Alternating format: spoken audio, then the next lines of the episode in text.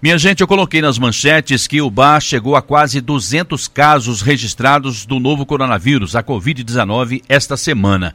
Eu tenho informação, através do Dr. Gerson Matede, que a cidade de Viçosa parece que ultrapassou a casa dos 30 casos só somando três dias dessa semana. Acho que nunca tantas pessoas foram contaminadas num curto espaço de tempo assim. Então, vamos tomar todos os cuidados. Eu vou chamar para conversar conosco aqui dentro do Jornal em Dia com Notícia, direto da Unimed Pleno, Dr. Gerson Matede, médico de família. Seja muito bem-vindo ao Jornal em Dia com Notícia, Dr. Gerson. Muito boa tarde. Muito boa tarde, Sodré. Muito boa tarde aos ouvintes da Rádio Educadora. É um prazer estar aqui, como sempre. É, infelizmente, a gente tem tido notícias do grande aumento do número de casos de Covid novamente, já junto aí com, com o surto de gripe que está circulando, né? Da influenza A, tanto H1N1 como especialmente o H3N2, que tem fugido um pouquinho da nossa vacina após uma mutação. É, os vírus essenciais respiratórios também estão circulando bastante, aí trazendo alguns sintomas chatos respiratórios. O resfriado comum tem circulado muito, como a gente falou alguns programas atrás. É, e com essa explosão de casos de Covid num espaço muito curto de tempo, acaba sim sobrecarregando todo o nosso sistema. E o que aparentemente a gente está vendo é um aumento vertiginoso do número de casos pela nova variante, que é a Omicron, que é uma variante que veio da África, né? Que foi já há algum tempo diagnosticada lá, com algumas variações no vírus, que faz com que ele seja muito mais infectante. Assim, ele tem tido uma capacidade de transmitir de uma pessoa para outra de uma forma extremamente elevada, né, dificilmente vista previamente em qualquer vírus de qualquer doença. Porém, Sodré, nem tudo é, é notícia ruim. Felizmente, o perfil da Omicron, apesar da dessa cepa do coronavírus, dessa cepa que sofreu mutação, ser altamente contagiosa, de infectar muito rapidamente num boom de número de pessoas enormes, ela tem uma característica de ter sintomas mais leves, mais brandos, aparentemente não tem causado tanto sintoma pulmonar. Então os pacientes estão evoluindo muito bem. É claro que é um desconforto de qualquer infecção, às vezes com febre, às vezes com mal-estar geral e muita dor no corpo, às vezes apenas com sintomas leves, né? sintomas de gripe leve, de resfriado leve, e aí acaba que felizmente a pessoa evolui bem e tem um, um quadro até às vezes mais curto do que aqueles 10 a 14 dias que a Covid vinha nos acometendo aí nos últimos dois anos. É, e só corrigindo, senhor André, a minha informação para você sobre Viçosa, é, você colocou, né, foram mais de 30 casos em três dias, foi mais de 330, na verdade, né, senhor André? Foram 330 casos em três dias. É, de quinta para sexta-feira foram 127, 126 novos casos.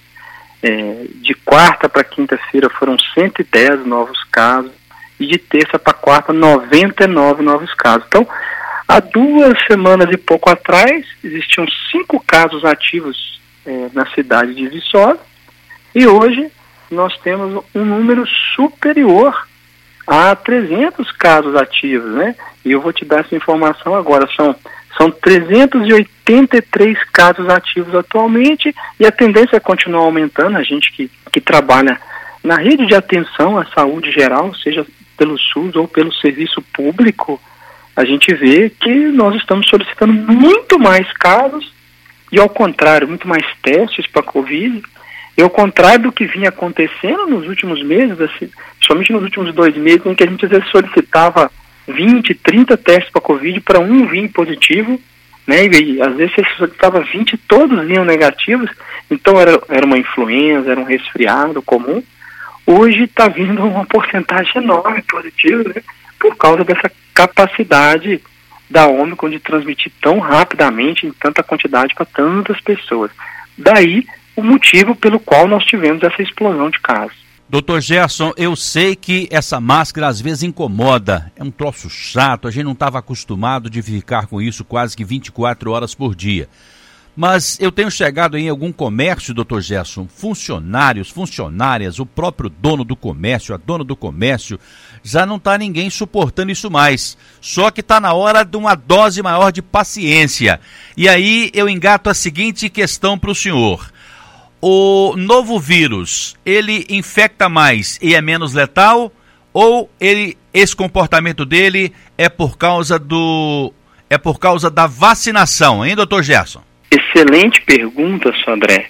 E a resposta, infelizmente, não é tão simples, né? Gera um pouquinho de dúvida.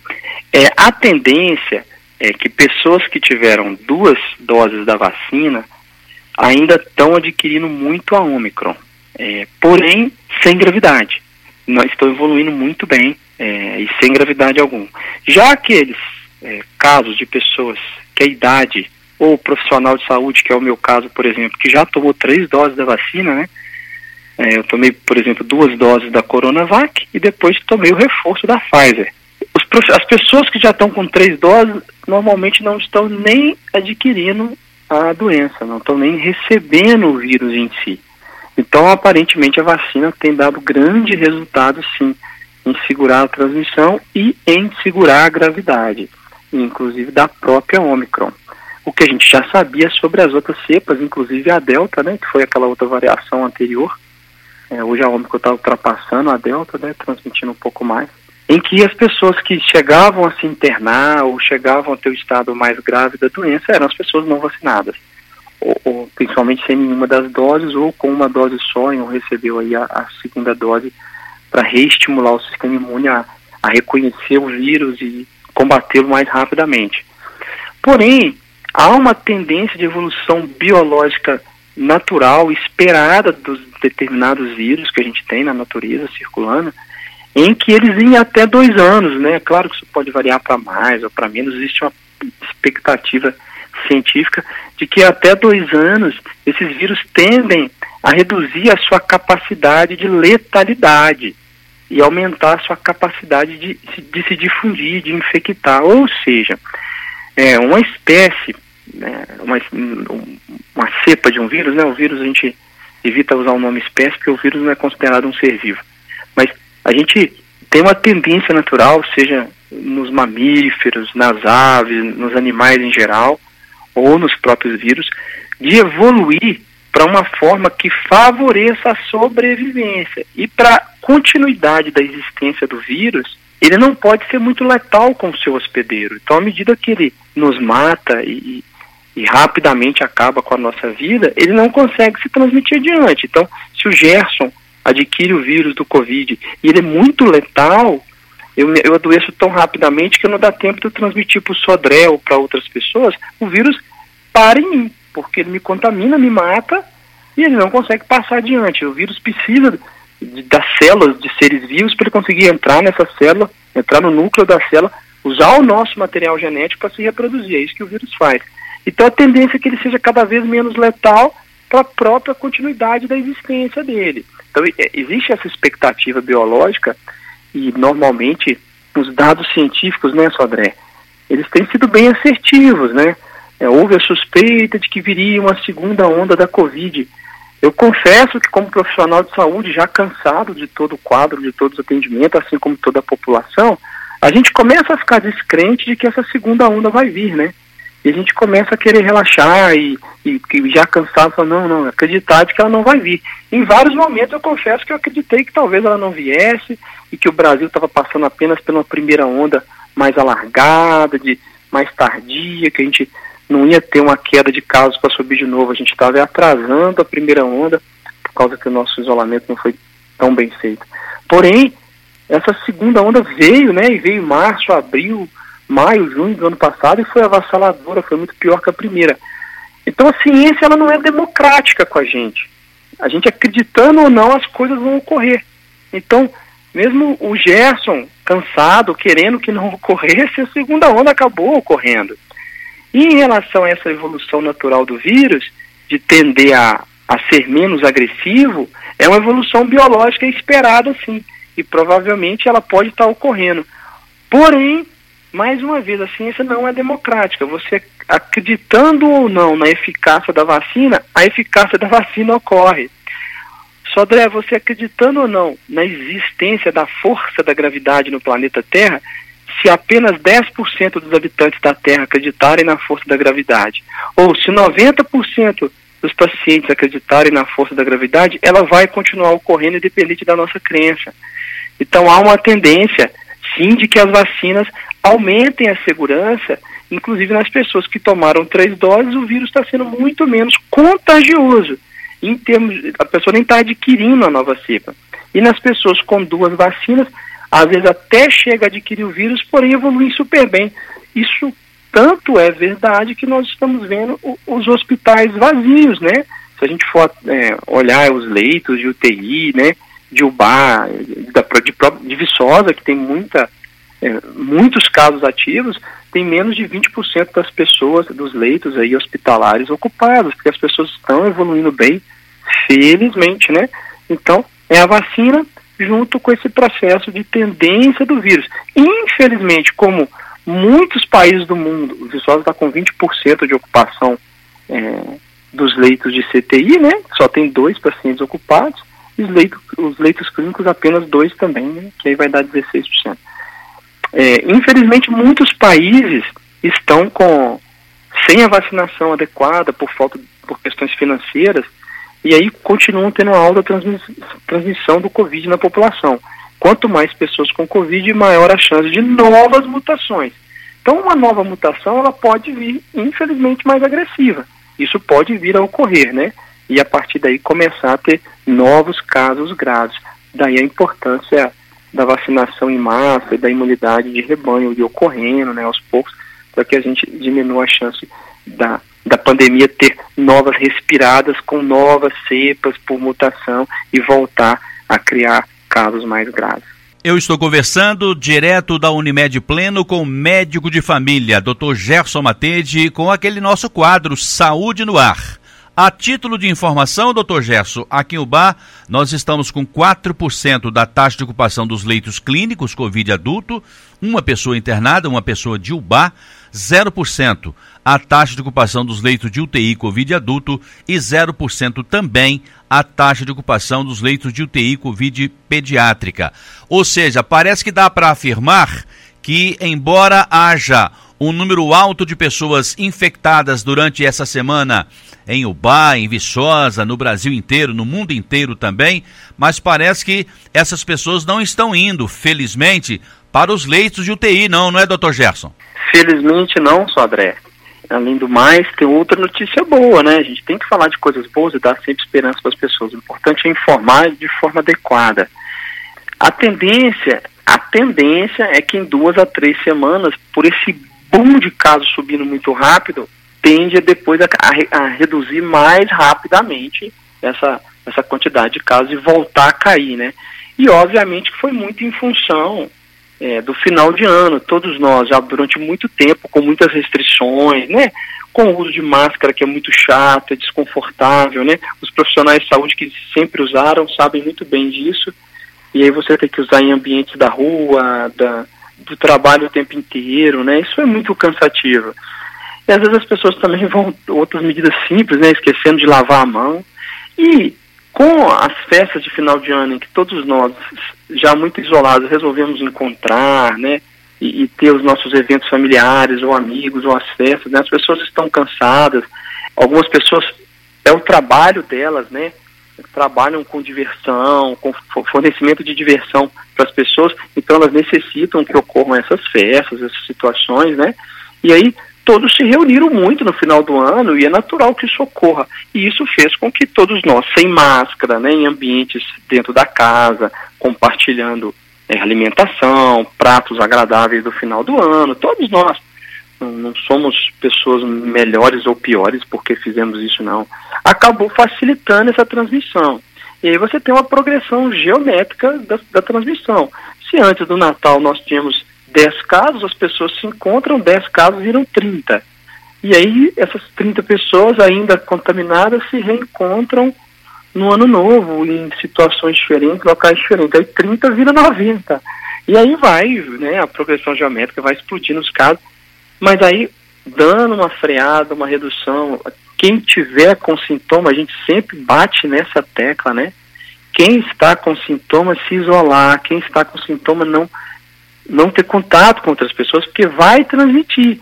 Se todos os, os pacientes sintomáticos ou com suspeita se isolassem, nós teríamos tido uma pandemia muito mais curta, que teria durado muito menos tempo e não teríamos mais de 600 mil mortes no Brasil com toda certeza. Infelizmente, acaba que a falta de consciência corporal, de, da própria noção do corpo, de entender que o que você está tendo pode sim ser o Covid, né? Algumas pessoas vão ter o sintoma apenas como um, um sinal semelhante à, à rinite que a pessoa já tem. Então, às vezes, ela ela menospreza achando que não é, né? E fica na dúvida quando vai descobrir, já transmitiu para outras pessoas, porque continua trabalhando dois, três dias, ou foi em algum evento familiar. Então a grande, a grande sacada seria se todos nós, com sintomas, ou com suspeitas, ou com um quadro positivo, se isolassem. A gente vê quadros né, de paciente com quadro positivo, a pessoa diagnosticada que não se isolou e continuou levando a vida normalmente, e aí passou a transmitir para outras pessoas.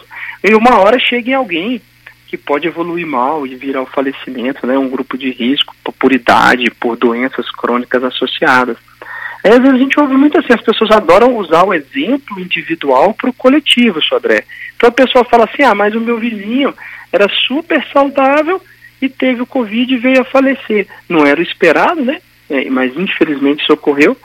E fala assim, ah, e, outra pessoa, o meu vizinho tem, tinha diabetes, hipertensão, obesidade, tinha 80 anos, teve Covid e quase não sentiu nada.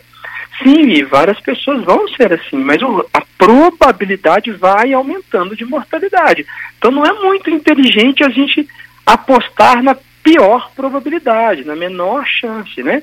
Normalmente a gente quer fazer as apostas naquilo que tem mais chance de acontecer. Então, os casos individuais não servem de exemplo para condutas coletivas, né? Então, não usar o exemplo do amigo, do irmão ou do vizinho, porque ele não serve quando você pega os estudos e olha em grande escala, que a tendência do que ocorre é que a tendência é que transmita sim. Então, manter o isolamento, manter, se manter em casa quando sintomático ou quando com o diagnóstico do Covid ou da influenza, da gripe, você evita de transmitir para outras pessoas, né? E às vezes, inclusive, infelizmente, às vezes o exame pode dar até falso, falso negativo, né? E a pessoa está com sintomas clássicos, mas como o exame deu negativo, ela vai e continua trabalhando.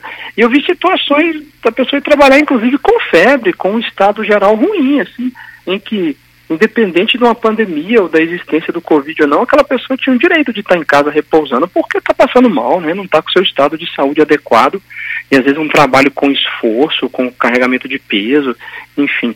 A gente tem também que, no, momento em que é adequado se afastar do trabalho, a gente tem que se afastar do trabalho, da família, ou de uma festa, né, que pode piorar o nosso estado geral. Doutor Gerson, não está passando da hora das grandes potências ajudarem na vacinação dos países subdesenvolvidos, doutor Gerson? Ô Sodré, eu concordo com a sua colocação, né? É, infelizmente nós, né, pobres mortais, né, Sodré, não está sobre a nossa competência essa decisão, né? É uma decisão maior do que nós, é, moradores, né, da região da Zona da Mata, mas seria muito interessante que os países com melhor condição auxiliassem os países subdesenvolvidos, né, que estão aí com porcentagem de vacinação abaixo de 10%, ou seja, 90% da população ainda sem vacinação, continuando transmitindo vírus em grande escala, ele vai aumentar a chance de novas transmissões e isso depois futuramente afeta o mundo inteiro, retoma para nós. Então eu acho que seria uma conduta muito inteligente ajudar, assim, de alguma forma, no auxílio à vacinação. Existe um grande dilema, né, entre qual que é o maior benefício, né? A gente continua vacinando doses de reforço nos países desenvolvidos, então o Brasil que tem essa condição e está fazendo isso, né? Grandes potências da América do Norte, Canadá, Estados Unidos, né? os países da Europa, do hemisfério norte, em que estão buscando fazer uma, uma dose de reforço, né? Que, que é essa terceira dose que as pessoas estão tomando, para reforçar mais o sistema imunológico. Será que é melhor fazer isso ou usar essa vacinação e distribuí-la para países subdesenvolvidos que estão sem vacinação nenhuma? É um dilema muito, muito difícil. Quando o recurso é finito, Sodré, quando o recurso é limitado, e ele acaba, a noção de onde distribuí-lo da menor, melhor forma ela é bem complexa e bem difícil mesmo, mas que deveria haver esse auxílio numa produção cada vez maior de vacina para os países em desenvolvimento ou subdesenvolvidos que não estão conseguindo se vacinar por falta de recursos, ajudaria o mundo como um todo, né? E, e ao mesmo tempo a gente faz uma reflexão contrária, né? Tantos países que estão com uma, uma quantidade de vacina adequada e às vezes algumas pessoas optando por não vacinar, por opinião própria, sem nenhum embasamento, ou por, infelizmente, o volume de fake news hoje em dia é gigantesco, sim. Tão gigantesco que até alguns profissionais de saúde embarcam nessa falsa ideia de alguns riscos, de algumas vacinas, né? E sempre ocorreu isso periodicamente com várias vacinas, né? Infelizmente, às vezes, uma população que não aprende, não reconhece a própria história, ela está fadada a repetir essa história. Então, frequentemente a gente repete o erro de parar de vacinar e aí retomar novas doenças, é, antigas doenças que tinham sido erradicadas. Isso acontece com certa periodicidade. É de se imaginar que isso ocorreria no Covid, infelizmente é da característica do ser humano. Então, às vezes você vê sites ou blogs militando fortemente contra a vacina, com dados enviesados, estudos de péssima qualidade, é, sem uma, uma revisão sistemática da metodologia científica né, que, que existe há tanto tempo. Essa mesma metodologia científica que mostra que a vacina é benéfica e que essa defesa contra a vacina, que esses estudos ruins, de péssima qualidade, não devem ser considerados, devem ser eh, descartados ou revisados de forma correta. Essa mesma metodologia científica, Sodré, que criou o celular que eu estou te ligando, que criou o aparelho eletrônico do qual você consegue elaborar as entrevistas, gravá-las, editá-las, mandá-las ao ar para que a transmissão do rádio ocorra. Essa mesma metodologia científica que desenvolveu os carros, né, os smartphones, os computadores, os celulares de qualidade que a gente usa no dia a dia. Esse mesmo celular que você usa para passar adiante uma fake news sem um correto aval da ciência, da metodologia científica, ele foi criado através dessa metodologia científica no decorrer das décadas né, e dos séculos, até a gente chegar na evolução de humanidade que a gente tem hoje. Né? A gente tem hoje os nossos filhos, Sodré, especialmente os de os, as crianças né, e os adolescentes atuais, mas mesmo os adultos jovens, eles estão diante da possibilidade de viver o melhor momento que a humanidade já usufruiu em toda a sua existência, talvez, em termos de conforto, de acesso à informação, né, de qualidade de vida, né? Talvez seja o melhor momento. Isso é um, um raciocínio muito mais filosófico, né, do que realmente fácil de comprovar. Porém, há uma tendência com todo o conforto, né, de períodos sombrios que a humanidade já passou, e quando a gente para e pensa na história prévia, um dos motivos para a gente usufruir desse conforto atual, dessa tecnologia, foi graças à evolução da ciência, incluindo as vacinas, os antibióticos, a qualidade de vida que dá conforto, que é a televisão, computador, celular, a sua casa, né, a alvenaria, todo o formato com formação de sociedade, rede de esgoto, de asfalto, tudo isso nos dá conforto e tudo isso foi inventado progressivamente graças a metodologias de trabalho de ciência muito rígidas e muito rigorosas e que não têm sido respeitadas quando as pessoas querem transmitir adiante é, fake news ou, ou, falsas notícias. E às vezes a gente recebe isso Sodré, recebe às vezes até de colega médico, né, informações de qualidade péssima e ruim e que é até difícil você contraafirmar para aquele profissional de saúde, para aquele formador de opinião, né?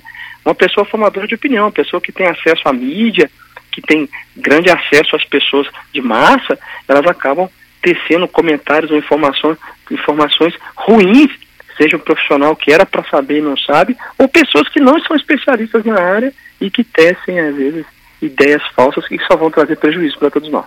É, doutor Gerson Matede, infelizmente, em termos de fake news, quem deveria dar os melhores exemplos, às vezes também propaga as notícias falsas.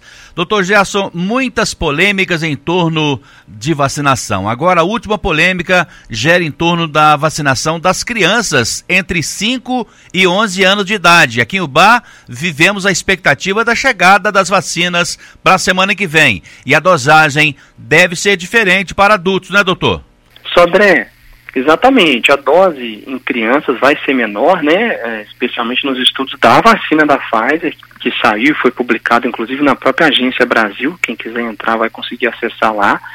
Foram mais de 10 milhões de doses, né, aplicadas em 30 países diferentes, né? Somente, aliás, desculpa, somente no Canadá e nos Estados Unidos foram é, 10 milhões de doses aplicadas e mais de 30 países diferentes fizeram os estudos com as crianças entre 5 a 11 anos, né? é, da aplicação da vacina. E se aplica uma dose menor, de 0,2 ml apenas, é, e acima do, dos 11 anos, 0,3 ml.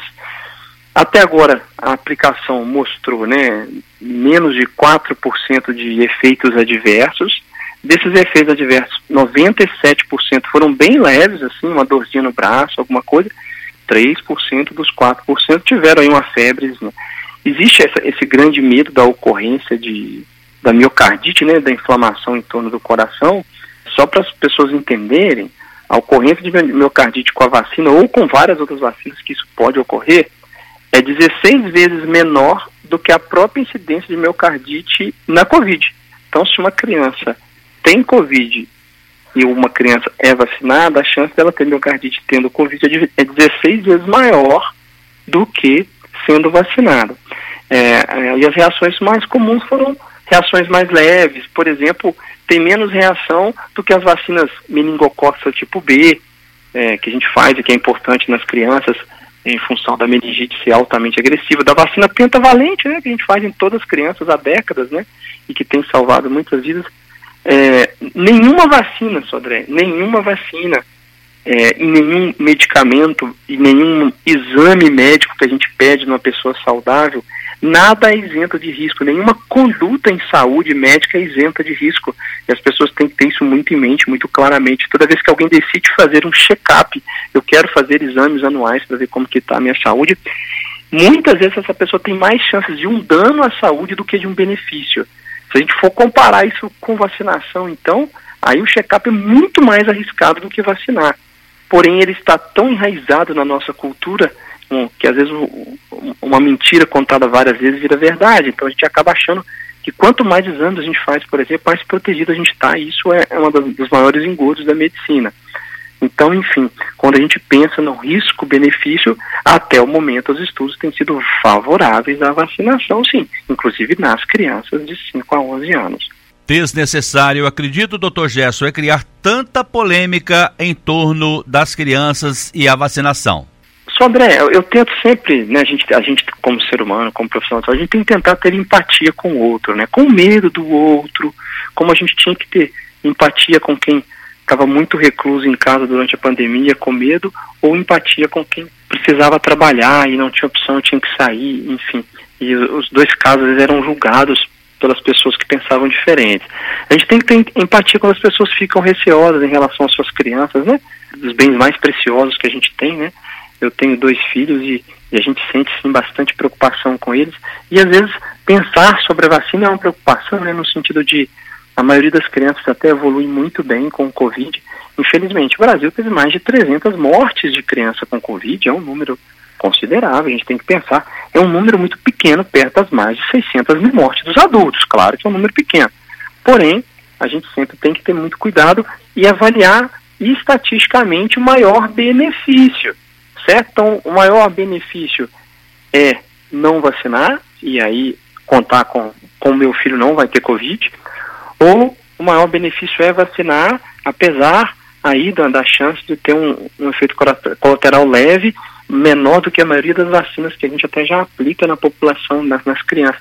Acho que é pesar essa balança sem um julgamento, né, sobre o outro, né, sobre a ideia do outro, sobre a vontade do outro, a gente, a gente fica preocupada quando formadores de opinião te, são taxativos, né, no sentido de virar e falar para um lado ou para o outro e virar e falar assim, é 100% de certeza isso ou 100% de certeza aquilo, né, indo contra a vacina ou, ou a favor. É fato que a gente tem que trabalhar com probabilidade. A probabilidade é muito maior de benefício, né? Os estudos estão mostrando isso. Mas manter a empatia por aqueles que têm medo e, e que receiam da criança, eu acho que é importante buscar informações em fontes confiáveis, né? Em publicações científicas sérias e não somente buscar informação na opinião pessoal, né, seja inclusive de um profissional de saúde. A gente tem que procurar de onde vem a informação robusta de qualidade, de acordo com as melhores evidências científicas. Dr. Gerson Matede, direto da Unimed Pleno, e ele atende também no sexto andar, na sala 601 do edifício solar 3 de maio, aqui muito próximo da Praça São Januário, em Ubá. E o telefone dele lá é o 3531-5844. Dr. Gerson, muito obrigado pela sua presença e pela sua participação, importantes esclarecimentos, alertando a população quanto esse aumento das pessoas estarem se contaminando com esse novo vírus. Vamos tomar todos os cuidados, continuar higienizando as mãos, mantendo o distanciamento social na medida do possível e também usando máscara. Muito obrigado, um bom final de semana. Te aguardo aqui no sábado que vem, doutor Gerson. Muito obrigado, Sodré. Muito obrigado aos ouvintes da Rádio Educadora. Foi um prazer estar aqui novamente e estaremos de volta no sábado que vem. Aguardamos aí aos ouvintes a, a indicação de novos temas, né? Acabamos falando novamente sobre a Covid por pedido de alguns ouvintes, né? Pela preocupação do momento atual. Se for preciso, claro que falaremos novamente, mas vamos tentar sempre trazer informações boas, né? Para que as pessoas se sintam cada vez melhor. E uma informação boa, Sodré, dentro desse assunto que nós estamos atualmente, que é muito comum, né? As pessoas falarem que essa, o movimento antivacina falar que esse imunizante atual ele é experimental, né? Então, ah, estão experimentando a vacina nas crianças.